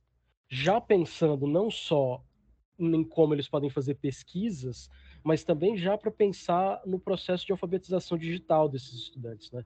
De como que eles vão trabalhar dados. Bacana, né? Né? Então, quando for, for pensar a história colonial com os meus alunos nos próximos tempos, eu já quero levar eles para o laboratório de informática para falar, ó, a gente vai estudar a história do Brasil colonial, só que a partir de uma outra de uma outra perspectiva, né? E aí dá para eles traçarem vários comparativos, dá para a gente ver Minas Gerais, Belém, qualquer lugar, né? Dá para traçar coisas, questões geográficas, questões de raça, questões de várias, de várias dimensões, né? O próprio mapa fala isso, né? Das várias camadas que se pode adicionar dentro de um mapa. Então, acho que é, uma, é, um, é um avanço muito legal, não só para a história social, mas eu penso isso também algo muito importante para o ensino de história, de como os professores podem vir a utilizar esse tipo de ferramenta. Né? Não sei se eles já produziram alguma coisa nesse sentido, pensando no ensino. Então, uh, como você falou, né, dá para imaginar muita coisa, brincar com muita, muita coisa, né? Você tem tanta coisa, às vezes, que é, até assusta as pessoas, né? Então, uma coisa que me diziam, né? Ah, eu queria usar o Atlas, mas não sei nem como começar. É, aí a gente criou, com os dados do Atlas, 2017, a gente lançou um Atlas Histórico do Brasil Colonial, da América Lusa, que é a versão em PDF, impresso mesmo, né? A gente fez impresso. É, parece contraditório, né? Mas, não, mas, mas, tinha uma razão de ser, né? A gente fez impresso, colorido, papel coucher.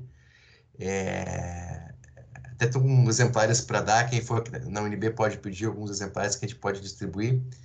É, e vai lançar em breve a versão PDF gratuita, que tem a versão só de amostra por enquanto.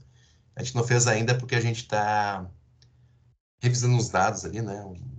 Umas coisas e, e acrescentando novas coisas mas era a nossa leitura com os dados obtidos. Era a forma como a gente que lia os dados, enxergava, quem enxergava aqueles dados. E é um material feito para ensino, né? É, dá para usar na pesquisa? Dá, mas uma ilustração muito genérica de alguma coisa. É, é muito mais para ensino mesmo, né? Para ver a, a, temporalidade das ocupações, é, dos grupos indígenas, é, enfim, tantas temáticas possíveis tem ali. Né? São 48 páginas de, de conteúdo, com mapas bem, alguns bem alternativos, até imaginando coisas bem, bem curiosas, né? Então é um material que, que, que já vendeu bastante, a gente já vendeu 800 cópias dele. É...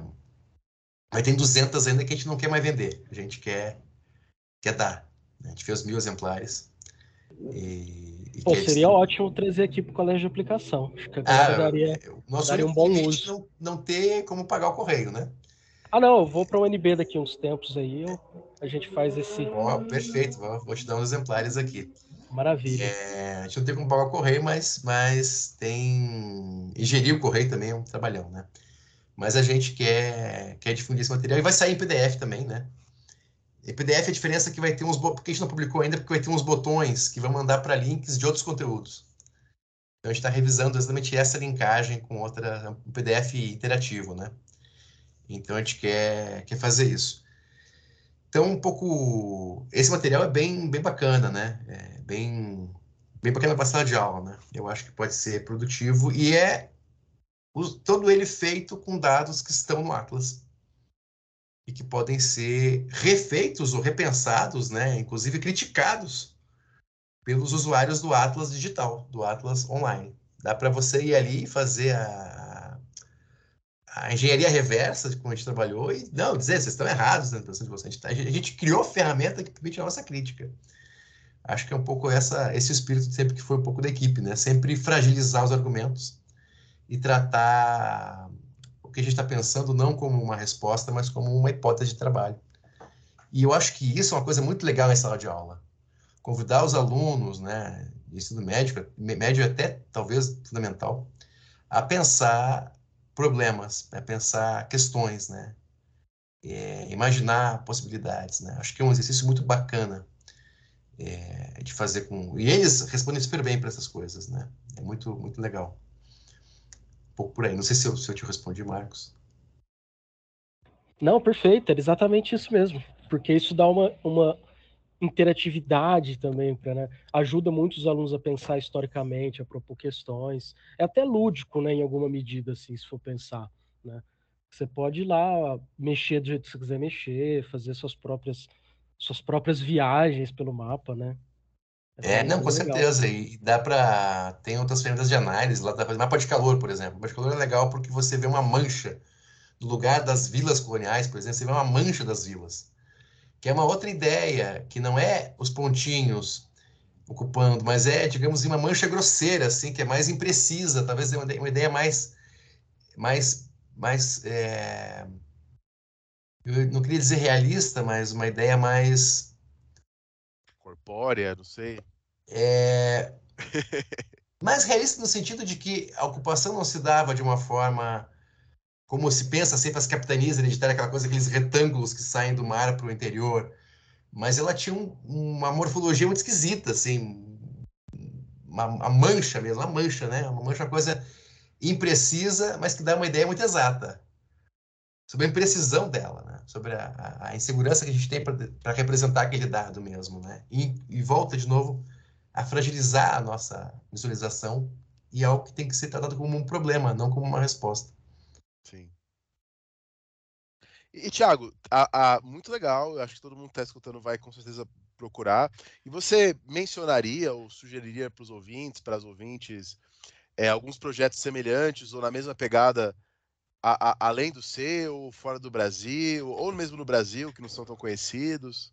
Não, tem muita coisa legal. Né? Eu queria destacar aqui, acho que em primeiro lugar, o, o, o IMACO, História, História Computador, é, IMA, Mapas e Computadores, né, da, da Unifesp. Hum. O Luiz Ferla juntou uma equipe muito legal que discute a cartografia histórica da cidade de São Paulo. Hum. Né? Inclusive, um problema que eles tratam muito ali é as enchentes do, do Tietê e de outros é, rios afluentes ali. E, e, eles fizeram um trabalho maravilhoso, que eles conseguem juntar certos tipos de comércio com certas pessoas que moram em certos bairros, é, criminalidade, é, saúde pública, epidemias, conseguem cruzar informações muito diferentes, moda e outras, enfim, cruzar coisas muito diferentes e, e, e permite coisas incríveis, né? E vai até o, e vai desde o século XIX, se não estou enganado, até o tempo presente, né? Mais recente, né? Não é colonial, mas, mas é muito legal, né? É muito e, e um detalhamento incrível, assim, que só quem trabalha com escala urbana consegue fazer. A gente não consegue fazer isso. No Atlas da América Lusa tem as quadras e as ruas de cento, 102 cidades coloniais. Tem as ruas e as quadras. Mas é uma informação muito precária, não tem muito dado onde quem morava ali. O material do Ferla tem que perfil de morador, tem perfil de crime naquela vizinhança. É uma coisa incrível, né? Depois tem outros projetos muito legais, mundo afora, tem o Urbis da, do Império Romano, lá de Stanford, tem o Atlas das Paisagens Literárias, Daniel Alves, também uma referência interessante, né? bem, bem legal. Poderia, enfim, ter tantos exemplos na Polônia estão fazendo muito legal. Na Itália tem muitos projetos. Massimiliano Grava, por exemplo, tem muita coisa que fez sobre a Toscana na época moderna, né? As cidades italianas na época moderna também tem muita coisa. É, na França tem um projeto do, do Gribaldi, que é sobre do, do, do mapa do mapa do século XVIII, esqueci agora o nome do projeto, mas é, que tem toda a França desenhada no século XVIII, georreferenciada no mapa atual, né? os, os, desenhos antigos sobrepostos no mapa atual. Então dá para ir navegando e ver como é que era e como é que é. Comparar as duas, é, as duas versões, digamos assim, né? Ah, o Casini, casini.ehess.fr, né? Que é muito legal, muito, um projeto muito incrível que eles fizeram e realmente é uma coisa que, que vale a pena mencionar. Mas não sei se eu poderia falar outras coisas, Daniel. Por exemplo, é, é, até para fazer um pouco de. destacar um pouco algumas, algumas coisas que a gente fez aqui na, na UNB. A gente tem também um banco de dados hum. de batismos coloniais de várias cidades do Brasil colonial, né? tanto Porto Alegre, Viamão, Curitiba, né? É, é, e depois vai começar a criar agora de outras cidades de São Paulo que não é pela cidade em si, mas pelo nível de detalhamento que a gente tem. A gente tem um, banco de dados muito poderoso que permite, por exemplo, a gente saber todos os padrinhos que o pai era capitão e que foram padrinhos de crianças escravizadas de um senhor de escravos que era tenente, por exemplo. Então a gente consegue ter esse nível de detalhamento e consegue descobrir, por exemplo, o quanto a hierarquia é, dos senhores pode modificar escolhas dos escravizados, né?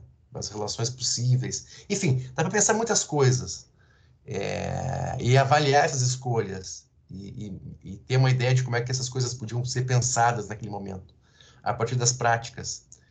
É, então, uma coisa que dá para fazer um detalhamento muito incrível né, de, de dados. Né? A gente tem 120 anos de Curitiba. Né? Até um projeto que a gente fez uma equipe muito grande, ao longo de muitos anos. Né? Começou lá em 2012, com dezenas de bolsistas trabalhando nisso. Depois a gente passou até por uma fase mais recente que até envolveu um certo processamento de programação para conseguir garimpar os dados, né? Agora vai sair um artigo, dá para sair um artigo é, meu com uma, uma ex-aluna que está agora está em Princeton, até Amanda Pinheiro, que, que, que vai explorar exatamente a, a, forma como esses dados foram processados, né? Foram programados para fez a programação para coletar os dados e organizá-los de uma maneira muito muito organizada, muito eficiente, né? Permitir buscas muito complexas. Então, uma coisa que, que a gente está fazendo, né, que, que, que eu acho que vale a pena explorar, até para dar como exemplo de coisas que são possíveis de ser feitas. Né? A gente pensa sempre banco de dados como uma coisa quantitativa, mas a gente está, nesse caso, avaliando escolhas de pessoas escravizadas. Não está quantificando saco de batata. A gente está avaliando decisões, decisões cruciais na vida, né? Com quem que vai casar, quem vai ser padrinho do filho. Padrinho do filho nessa época é muito importante é, com quem que você faz amizade, se você faz amizade com os vizinhos ou com gente distante. Enfim, são, são decisões duras do dia a dia que são avaliáveis, estudáveis, né, indagáveis nesse período com esse tipo de ferramenta. Depois também, falei um pouco de redes sociais, né? Teve um aluno meu, o Car... dois alunos, né, Lana Sato e o Carlos Carvalho, que fizeram uma análise da fofoca né, com os dados da aquisição da Bahia do século XVI. É, e conseguiram mapear como é que circulava a informação, o diz que disse, né, sobre diversos assuntos, né, denúncias de coisas, mas no mapa isso, como é que isso circulava no mapa. E aí o que deu para ver foi que sempre se pensa Bahia do século XVI como Salvador, né, Salvador, né, a cidade da Bahia. E o recôncavo é muito muito importante na, no dia a dia da cidade de Salvador, né? As pessoas fazem fofoca de gente que mora em Paripe, mora em Jaguaripe, mora no Passé, então e, e, e, parece que é uma coisa que é logo ali, mas é longe. Então a fofoca tem uma, uma circulação muito curiosa, digamos assim. Também ela é estudável, né? falo curiosa, parece que é coisa caótica, não é caótica, ela tem um significado mas são muitas, muitas explicações para dar que o, a, o trabalho da, da, Lana e do, do Carlos pode muito legal de, de, de, de, base, né? E isso aí está cruzando redes sociais com cartografia, né? Até o caso, esse caso em particular, o Carlos Carvalho fez um verbete na, na climática, dando o caso dele como um caso de exemplo entre que cruza duas técnicas que são não são geralmente pensadas juntas, são separadas, mas no caso ele integrou e ficou, eles integraram e ficou muito bacana, né? É, para dar alguns exemplos, né? Eu até lembrei assim mais da minha da minha área, certamente você conhece, Thiago, aquele projeto mapeando a República das Letras. Ah, claro. Né, de Stanford, bastante conhecido.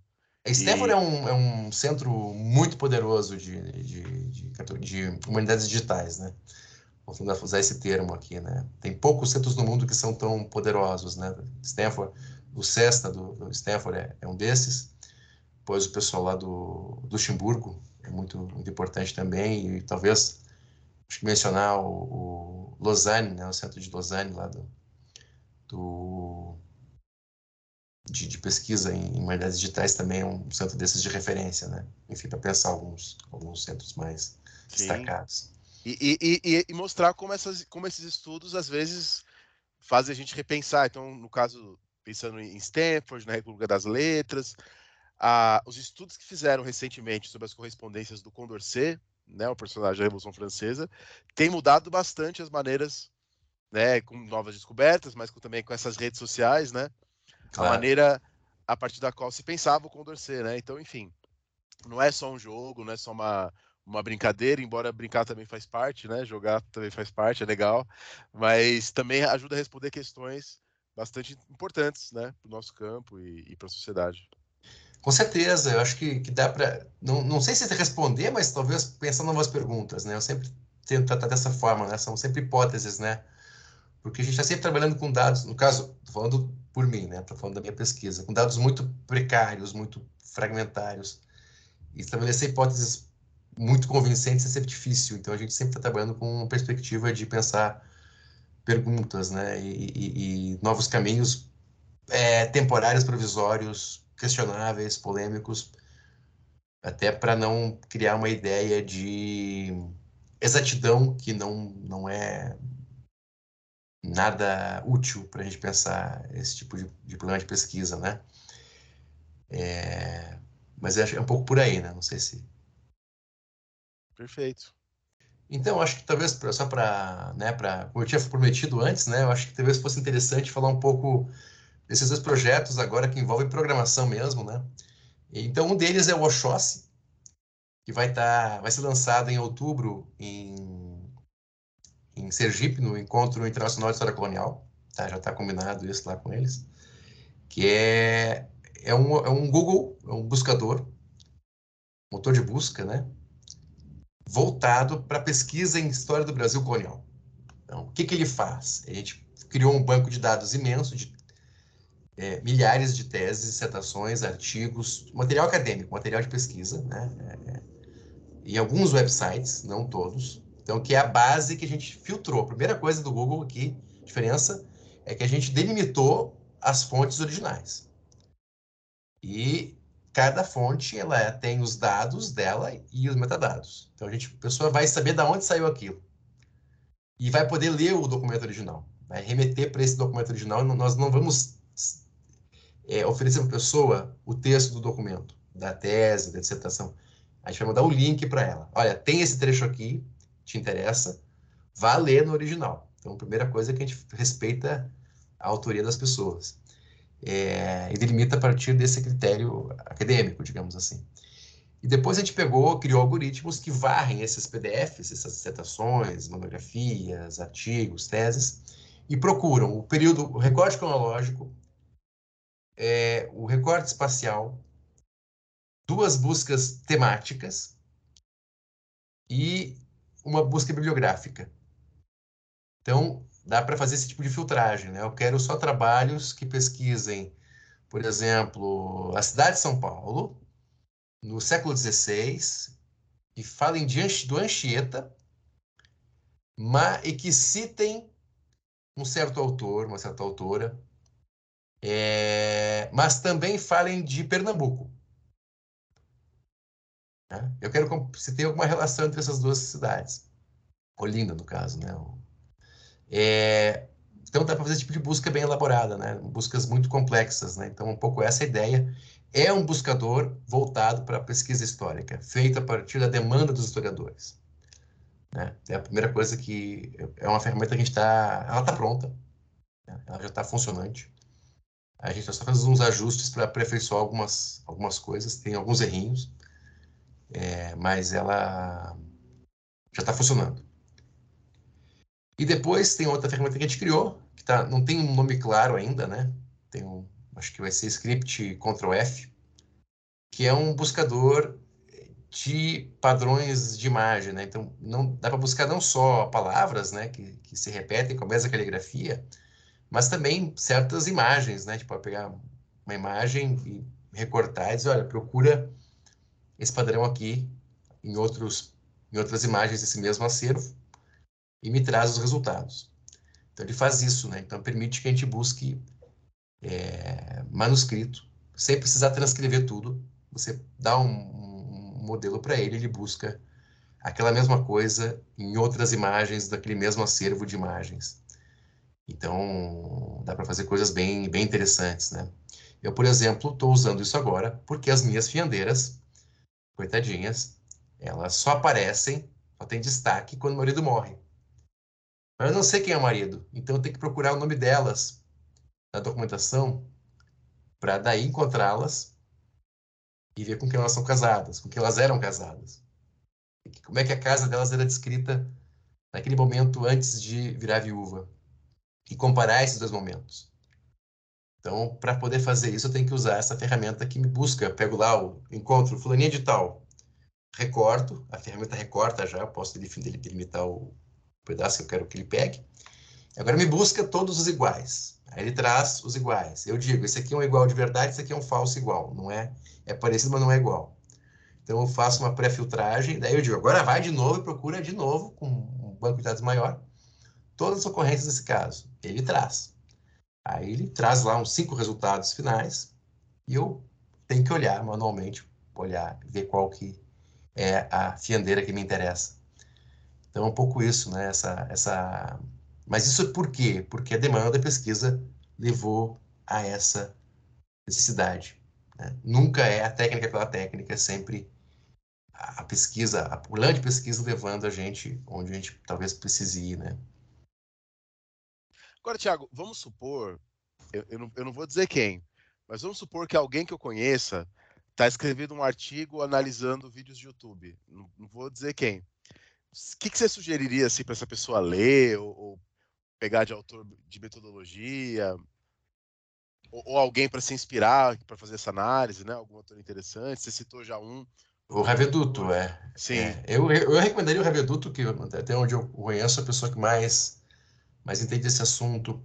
Acho que o Sérgio Noiré também é uma, uma, uma, pessoa importante, mas ele fala de muitas coisas muito genéricas, né? Muitas coisas, não, genéricas não, mas enfim, muito diferentes, né? Ele não, não foca só no YouTube, por exemplo, né? É... Acho que talvez fosse importante dominar alguma coisa de de programação para poder entrar no YouTube e, e, capturar os dados. Se, depende de como é que você quer fazer essa abordagem. Se for uma abordagem de alguns poucos vídeos, alguns poucos canais, uhum. não diria isso. Né? Aí eu diria fazer uma netnografia. Aí tem muita coisa sobre netnografia. É... Mas se for alguma coisa de todos os canais que tratam de um assunto, aí fazer uma baixar automaticamente todos os vídeos, de, milhares de vídeos e, e, os, e, as inscrições deles, né? Talvez até conseguir capturar o, a legenda, né? Tem como fazer isso. É, talvez até baixar os vídeos para o computador e depois fazer essa transcrição automática, né? Da, da, da fala, né? Essa decupagem. É, aí, aí era legal aprender um pouquinho de Python. E, e Python para historiadores tem uns quatro ou cinco livros importantes para sobre esse assunto, né, que, que, discutem isso, né, que podem ser interessantes, né. Tem um que, deixa eu ver se eu consigo lembrar agora, é, The Historian Microscope, que é Ian McNeil, acho que é, acho que é isso, depois eu posso confirmar, mas é, é, é, um, é um manual bem legal para usar, é, eu detesto essa palavra, mas enfim, Big Data, né? Esses dados massivos, né? Como tratá-los, como lidar com eles, né? É... Mas, de qualquer forma, é... eu acho o trabalho do Raveduto bem, bem interessante, né? Marcelo Raveduto, né? Mar... Marcelo Raveduto, é. é professor em... na Itália, né? Acho que, é... acho que é em Nápoles. Posso estar fazendo confusão, mas acho que é. E trabalha bastante com o YouTube.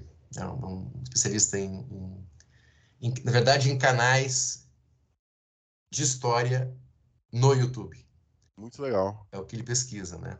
Não. Depois ele deve ter uma biografia que remete a outras outras pesquisas no mundo inteiro, né? Mas ele, ele realmente focou bastante nesse assunto, né? Agora, não sei se é isso que você está estudando, que você quer estudar, canais de história no YouTube, ou se você quer estudar vídeos do YouTube de modo geral, é, e não, não, é, aí é uma outra é, é, história, né? Uma outra, outra abordagem. Até. Outra abordagem. Não, é, é especificamente é o artigo que está sendo escrito em conjunto, né? Não vou revelar muita, muitas coisas aqui, né? A surpresa. ah, Para ter a surpresa, mas sobre um tema específico, como, como é um tema específico é abordado é, por YouTubes, por canais do YouTube alinhados a determinada posição política que gostam muito de um ex-presidente do Brasil aí que a gente mesmo aqui não gosta muito. Deve ser Não. de Túlio Vargas. Não, não, não. Então, mas aí me veio uma questão. é, por usar o YouTube como fonte, não necessariamente isso se tornaria uma história digital, né? Hum, Não, necessariamente não. Ela pode ser analógica desse ponto de Pode, vista, né? pode, pode. É, é, é, daria pra fazer uma história tradicional, tratar o YouTube como se fosse um livro velho. É. Poderia.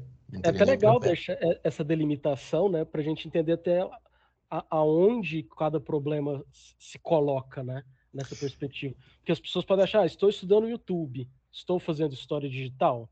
Pode Agora assim. tem um problema, porque quando a gente vai ler um livro velho, a gente supostamente entende as condições sobre as quais aquele documento foi produzido. Sim, Não vale a mesma coisa para o YouTube? certamente. E aí não é um pouco digital, digamos assim? Também, também. Porque quando você busca no YouTube, vem alguns resultados. Será que são os mais legais?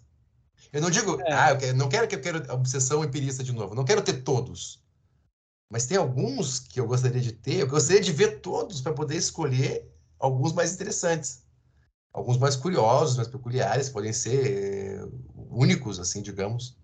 É, E a lógica, por que me, e a lógica que me levou a, a- voltando no Mark Block, né? O Mark Block fala lá, ó, no, no Apologia da História. A gente tem que buscar entender por que, que esse documento está nesse arquivo, por que, que não está nesse arquivo, Claro. por que, que ele tá, como é que ele chegou ali. É um pouco isso, né? Por que, que o YouTube, o buscador do YouTube mostrou esses resultados, não mostrou aqueles? Esses são mesmo os melhores porque eu quero entender, né? É como se a gente fosse num arquivo e o arquivista dissesse: Olha, você procurou tal tema e chegou essa lista aqui de documentos. Eu vou te trazer só alguns que eu quero. Mas qual é o seu critério, meu senhor, para fazer essa? Não, não vou te contar. O meu critério vale muito dinheiro, eu não posso te contar. É isso, é isso, é basicamente isso. Mas não é que eu quero ver todos os documentos porque eu quero ser um louco empirista. É porque talvez aquele que ele curiosamente não quis me dar tem uma informação muito legal que me faça repensar tudo que eu estou pensando. É, Que me faça pensar novas perguntas. Né? Assim, a pessoa sempre falar que o arquivo é legitimar quanti- quantidade de documentos para ratificar uma verdade. Não, eu não vejo o arquivo assim. Para mim, o arquivo é um lugar caótico, onde eu entro com alguma certeza e saio cheio de dúvidas. É, talvez na história digital achar outros menóquios seja mais fácil.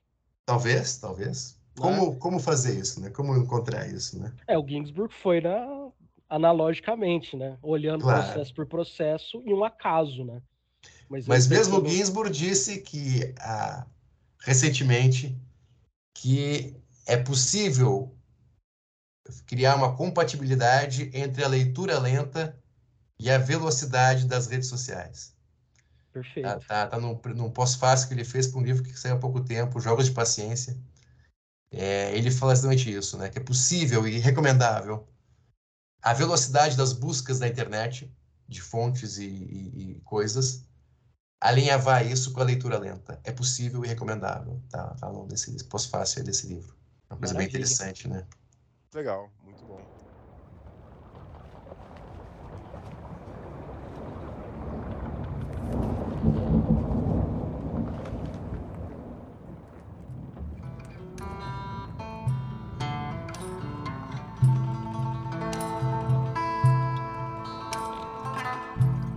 pode encerrar por aqui, até para encerrar bonito.